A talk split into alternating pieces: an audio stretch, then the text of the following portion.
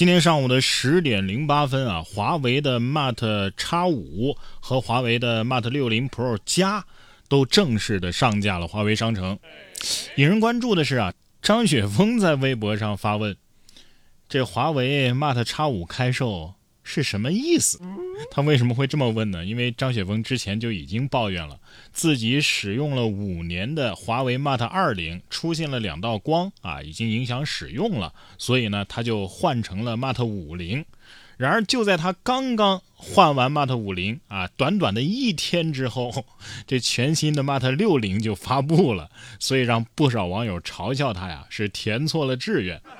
事实上呢，张雪峰在九月四号的时候就再次发文了，晒出了自己收到的全新的 Mate 六零手机，啊，结果今天呢，华为 Mate X 五跟 Mate 六零 Pro 加 就开售了，所以这问题还不明显吗？张老师是连续两次志愿填报失误啊，这这就算是滑档了，知道吧？不过这也正好印证了那句话，华为嘛，遥遥领先。我就想问一句。张老师，你那 Mate 六零 Pro 出吗？八折以内我都可以接受。手机给人们带来的是惊喜，但是 出个炮弹的话，带给人的就是惊吓了。特别是这位校长肯定被吓得不轻。九月七号说学生啊徒手挖出炮弹，直接给送校长办公室了。九月七号，安徽铜陵某校的两个学生午休的时候呢在玩耍。玩耍的时候呢，是在树林里边啊，刨坑，刨着刨着呢，就刨出了炮弹。随后两个人是协力将炮弹啊从土中挖了出来，并且呢抱到了四楼的校长室。老师发现之后啊，立即报了警。经研判，该炮弹呢是战时遗留的高射炮弹。弹体完整，而且字迹清晰，引信也是完好的，所以存在着较大的危险性。于是民警啊，随即就疏散了教学楼内的百余名师生，然后身着排爆服，将炮弹从四楼转移到了安全地点，并且仔细的排查了是否存在遗留的炮弹，排除了安全隐患。对此，警方提醒啊，发现炮弹等有爆炸危险的可疑物品，应当在第一时间就报警求助，切不可随意处置或者是私藏。我去炸学校，老师不知道，一拉线儿我就跑，轰的一声，学校没有了。我们小时候啊，只是唱一唱，你俩可好，差点实现了呀，而且是更加精准的斩首行动。啊，不过小孩子能有什么坏心思呢？校长，你赶快接着吧。校长心想：我谢谢你们啊。那个班主任，你们班的作业量是不是得注意一下了？这个差点炸了学校呢，是人家孩子的无心之举。你这挖长城的可就过分了啊！说明代三十二长城已经被拦腰给挖断了。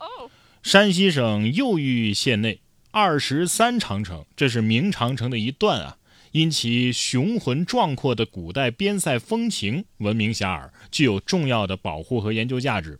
然而近日呢，该长城的部分墙体却遭到了严重的破坏。八月二十四号，右玉县公安局指挥中心接到了报警，说杨千河乡境内的二十三长城啊，被人挖开了一个口子。据民警排查，这事儿呢是犯罪嫌疑人郑某和王某为了节省施工的路程，私自用挖掘机将古长城原有的豁口挖成了一个大缺口，挖成了一个大缺口。我看你俩是缺了大德了。目前这两个人已经被当地公安局依法拘留。我刚看这标题的时候啊，我以为我起猛了，这什么匈奴又打进来了？没仔细了解之前啊，感觉只是挖了个土堆。了解之后啊，才发现这两人居然这么炸裂，连长城都敢挖，这胆子可不是一般的大了啊！但是我看到这条新闻的评论区里边啊，还是有一些人表现出啊这有什么无所谓的态度。要知道啊，我们现在能看到的长城基本上都是明长城。什么叫明长城呢？就是明朝那会儿重修的长城啊。